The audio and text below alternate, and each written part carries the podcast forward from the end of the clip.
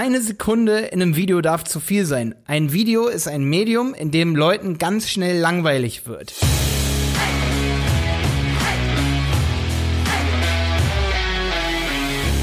So, schön, dass du wieder mit dabei bist bei dieser Content Chaos Podcast Folge hier.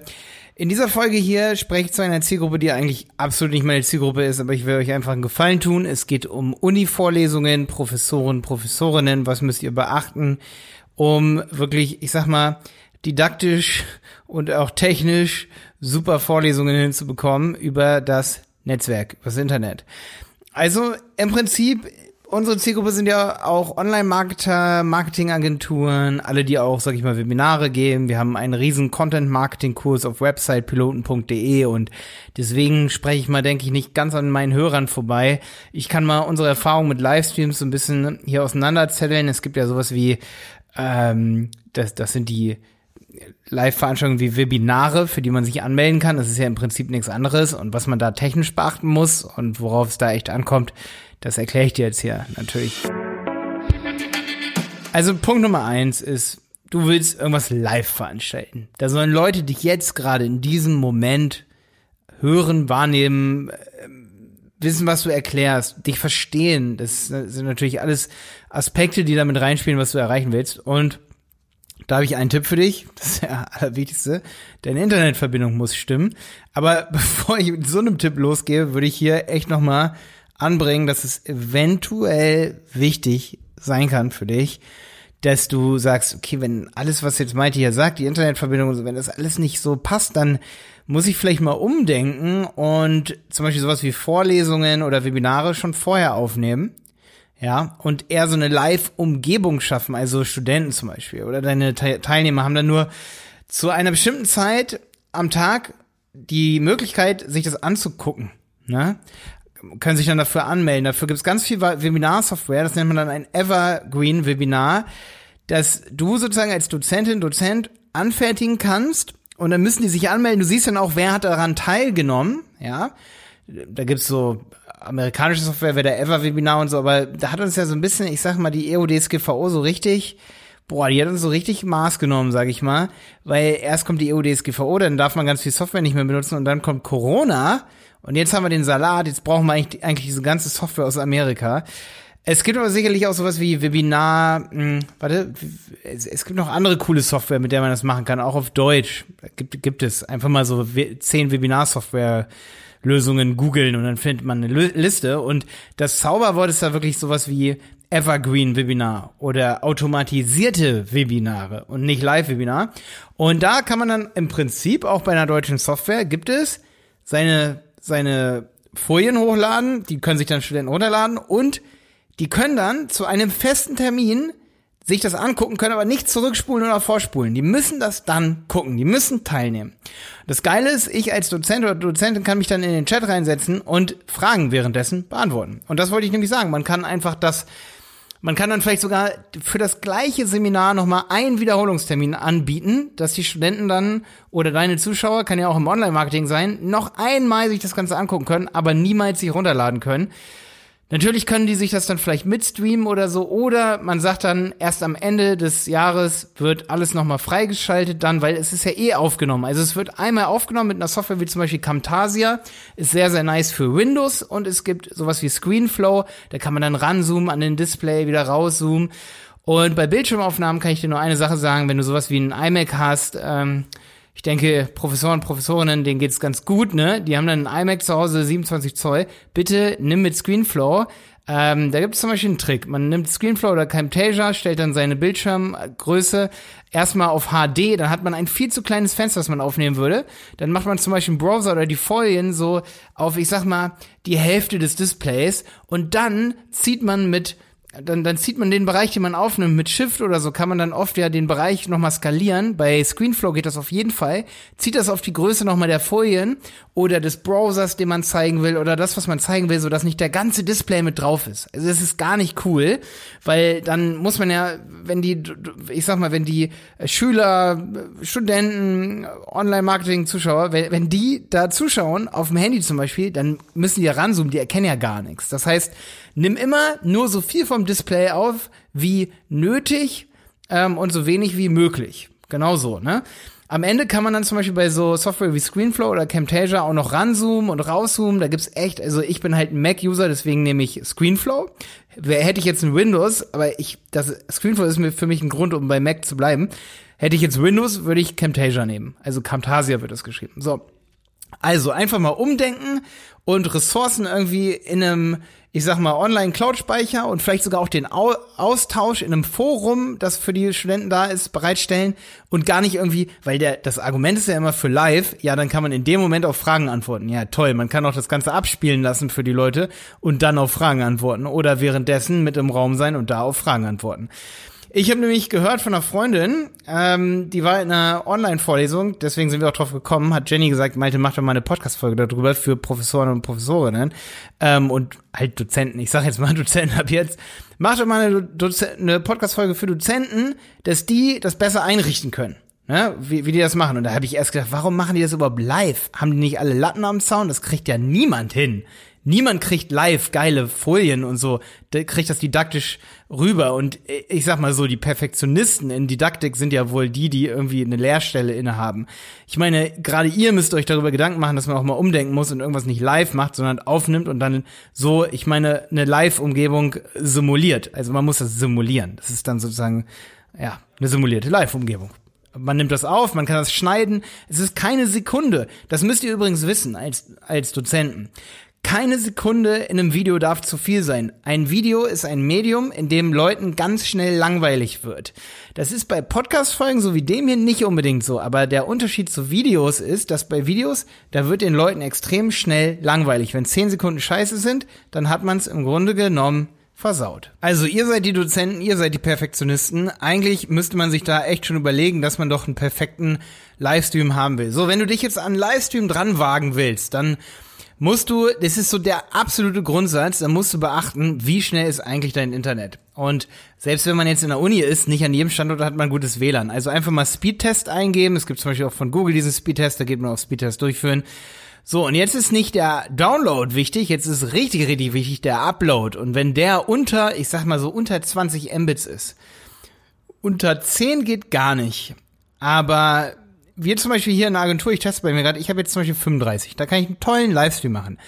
Es kommt auch ein bisschen auf die Latenz an, aber die ist oft gar nicht so krass wichtig. Ähm, höchstens, wenn einem jemand was fragt im Livestream, aber die Latenzzeit, die sollte schon noch unter 50 sein. Da kann man dann wirklich gut telefonieren, sich unterhalten. Unter 50 Millisekunden ist das dann. Aber wenn die drüber ist, über 50 Millisekunden, dann kann man zwar was Livestreamen, aber dann ist immer die Zeit zwischen ich sag mal, wenn jemand antwortet und fragt, viel zu groß, als dass es irgendwie convenient ist, dass man das wirklich tut.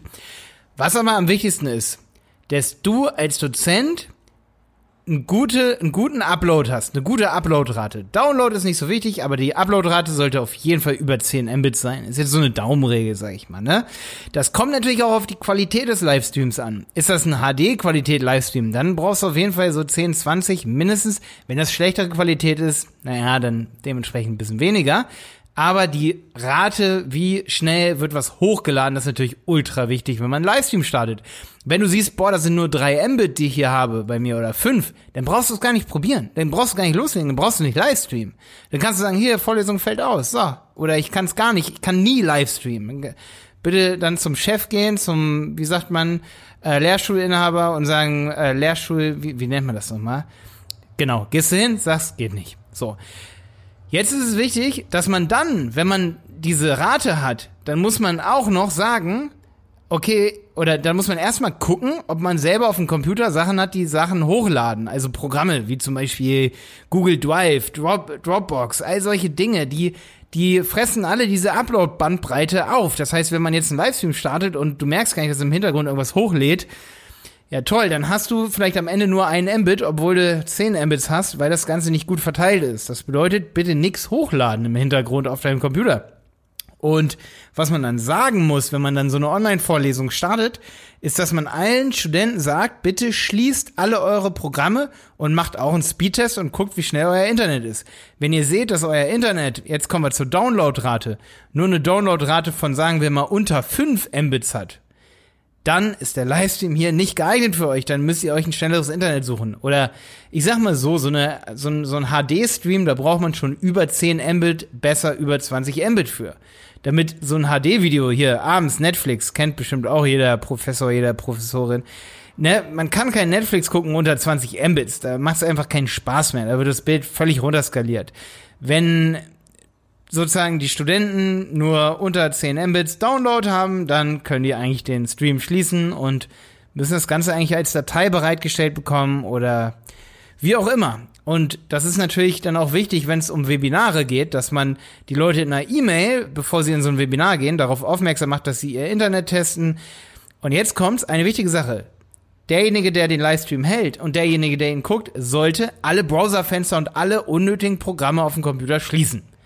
Weil guck mal, man kann ja auch mal schnell was vergessen. Ich habe auch schon mal was vergessen zu schließen und dann hat einfach irgendwie eine Spotify-Bibliothek gedownloadet, irgendwie die ganzen äh, hier MP3s, während ich irgendwas hochgeladen oder runtergeladen, irgendwas geguckt habe. Also, damit das stabil läuft, die, die Schüler, Studenten, Webinarteilnehmer darauf aufmerksam machen, hey, schließ alle deine Programme. So, das ist super wichtig für Livestreams. Hier absolute, ich meine, wir machen jeden Tag Technik, Technik, Technik. Deswegen hat Jenny gesagt, Malte, mach auf jeden Fall eine Podcast-Folge darüber. Wir beschäftigen uns so oft damit. Ähm, red einfach mal drüber. Es gibt so schlimme Livestreams da draußen. So, jetzt ist das Wichtigste bei so einem Livestream sind natürlich die Folien und dass man da was vorbereitet.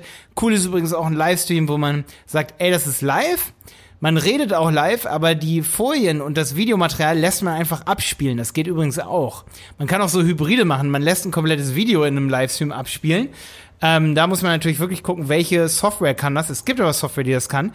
Und man kann dann das Video anhalten und dann reinreden. Das würde ich dann mal als Hybrid, als Livestream-Hybrid verbuchen. Also bitte, liebe Dozenten, beschäftigt euch mit so einer Technik. Das geht. Sowas funktioniert. Das ist richtig nice eigentlich. Ja, und was ihr aber braucht, wenn ihr euer Bild in den Griff bekommen habt, ist guten Ton, dass man euch wirklich gut verstehen kann. Und da kann ich wirklich jedem von euch nur empfehlen, holt euch ein Ansteckmikrofon. Das ist dann, das liegt dann nicht auf dem Tisch oder ist nicht am Tisch fest, festgemacht. Natürlich ist ein Studiomikrofon toll, so ein dynamisches mit Interface und so, das ist alles toll. Da mache ich bestimmt auch noch mal eine Podcast-Folge drüber. Ich habe auch schon eine Podcast-Folge hier für Agenturarbeitsplätze, aber ich meine, wenn man sich irgendwie am Arbeitsplatz bewegt, man ist in einem Zoom-Meeting zum Beispiel, man redet mit Leuten, dann willst du auch kein Mikrofon vor deinem zarten Gesicht haben, dann möchte man sich nur so ein Ansteckmikrofon anstecken. Und dann ist halt eine Software toll, wo man sagen kann, ja gut, ich möchte über Kopfhörer hören, ähm, das ist immer noch am optimalsten. Weil das ist auch wichtig beim Livestream. Du darfst eigentlich niemals deine Boxen auf den, auf den Tisch anmachen, weil dann gibt's immer, wenn die Boxen was ausgeben, dann wird das, was sozusagen, dann, dann geht das wieder bei dir rein, ne, in, in dein Mikrofon und dann denkt, das dreht sich im Kreis, ne, dann denkt dein Computer, dass du gerade was sagst und hält dann das an, was du hörst. Es ist oft bei Telefonaten so, für Leute, die das nicht verstanden haben, ganz wichtig, das ist ein Live-Hack. Oft ist es so, dass mir jemand am Telefon sagt, ein Kunde zum Beispiel, mit dem ich telefoniere, jemand, der unseren Podcast hört und sich bei mir bedanken will, Nee, Quatsch. Telefonate äh, habe ich nicht, weil ich meist nicht telefoniere, aber ähm, wenn ich jetzt mal mit irgendwem telefonieren würde, privat, sagen wir mal privat, dann ist es oft so, dass jemand auch mal sagt, ey, ich höre dich nicht, ist deine äh, Verbindung irgendwie schlecht. Und dann sage ich, ey, weißt du was, das liegt gar nicht an mir, das liegt daran, dass bei dir im Hintergrund gerade Vögel ganz laut zwitschern und dein Mikrofon sozusagen Eingangssignal hat, das Handy denkt von dir, du redest und sperrt deswegen mein Signal. Verstehst du, was ich meine? Darüber muss man sich Gedanken machen. Ja? Also, wenn bei dir sozusagen irgendein Ton reinkommt, im Hintergrund ist, dann hörst du nicht mehr das in einem Livestream, was jemand anders sagt, wenn jemand da eine Frage stellt oder so. Okay, boah, nächstes Thema, weil das ist schon relativ komplex. Was aber wichtig ist, kommen wir wieder zurück zu diesem Blabaier, ne? Ein Ansteckmikrofon ist super wichtig und da musst du dann halt dir eine Technik besorgen. Jetzt kommt's, der ist halt wirklich relativ cool, wenn man sowas hat wie ein Interface, wo man, da gibt's ein, ähm, ist jetzt hier unbezahlte Werbung, AKG, ähm, XLR-Mikrofon. Das wäre zum Beispiel so eine Technik, die man haben könnte. Ein AKG XLR Ansteckmikrofon zum Beispiel gibt es. Das kann man an XLR Interface machen, wie zum Beispiel ein Steinberg Interface mit einem XLR Eingang und einem USB Ausgang oder einem Behringer Interface. Die sind auch relativ günstig. So, ähm, alles unbezahlte Werbung hier, ne? Ganz wichtig. Ähm, also es gibt dieses eine AKG-Mikrofon zum Beispiel für 114 Euro. Es gibt so ein paar Mikrofone, die sind XLR. Und das Coole ist, dass man dann auf so eine Soundkarte, die man am Computer hat, das nennt man auch Interface, wenn man den Ton davon einspeist in den Computer, kann man ihn auch daran wieder ausgeben. Und dann kann man mit Kopfhörern auch an dieses Interface drangehen, weil nichts ist schlimmer als so XLR-Eingänge, nee, Entschuldigung, Klinke-Eingänge am Computer. Meist hat so ein, Klink, so ein Computer nur ein Klinke-Ein- und Ausgang, wie zum Beispiel so ein, ich gehe mal davon aus, dass alle, die hier zugehen, einen fetten iMac auf dem Tisch stehen haben oder so ein MacBook. Da bräuchte man dann so einen Ein- und Ausgangssplitter, wenn man Kopfhörer einerseits benutzt und andererseits so ein Ansteckmikrofon bitte nutze nicht irgendwie so hier so Kopfhörer, so hier, hier diese Earpods oder so, die man sich dann so reinmacht und dann ganz cool Bluetooth, dann hat man auch wieder eine krasse Latenzzeit. Und die zweite Sache ist, wenn im Raum irgendein Raumklang ist, diese ganzen Bluetooth-Kopfhörer, hier diese Apple-Dinger oder auch hier diese Sony-Teile, ähm, diese kleinen In-Ear, die, die alle jetzt gerade so modern sind, mit denen alle so cool rumlaufen, ne? Ähm, so Knopf, Knöpfe im Ohr sozusagen die haben oft das Mikrofon so zur Seite weg in den Raum rein. Das heißt, wenn du viel Raumklang hat, hast, dann hören dich deine Studenten nicht gut. Du brauchst also auf jeden Fall ein Ansteckmikrofon. Ich habe es jetzt gerade gefunden hier, das AKG C417 äh, PP zum Beispiel gibt's bei Thomann hier, sehe ich das gerade im Shop.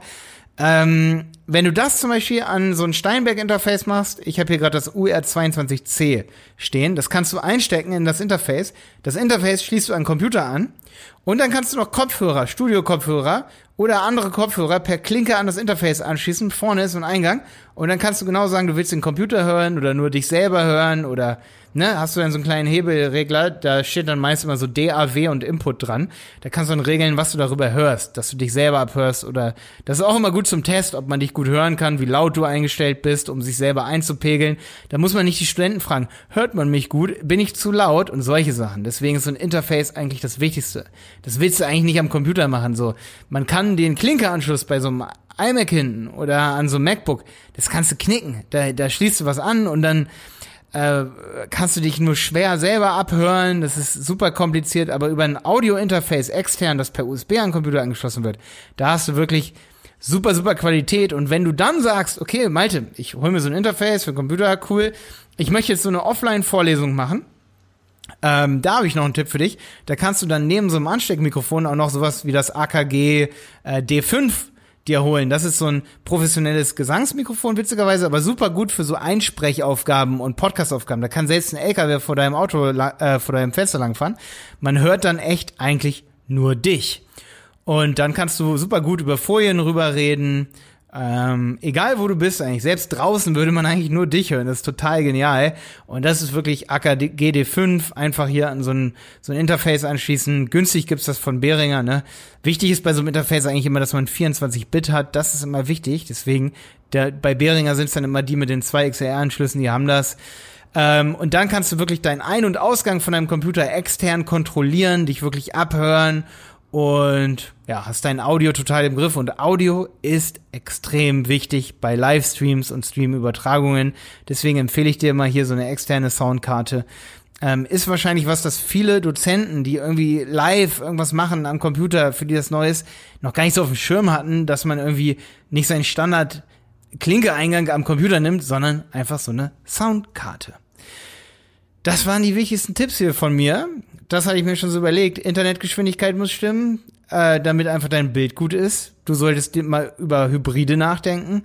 Ansteckmikrofone sind super cool und ein Interface ist auch total genial. Ja, alles klar. Ich freue mich, wenn du hier ordentlich was mitnehmen konntest. Ist mal absolut eine Podcast-Folge hier für eine andere Zielgruppe gewesen, aber ich bin mir sicher, dass auch jeder, der mal Webinare machen will, mit dem Wissen hier ordentlich was anfangen kann. Bis dann, dein Malte Helmholt von Die Berater Online Marketing.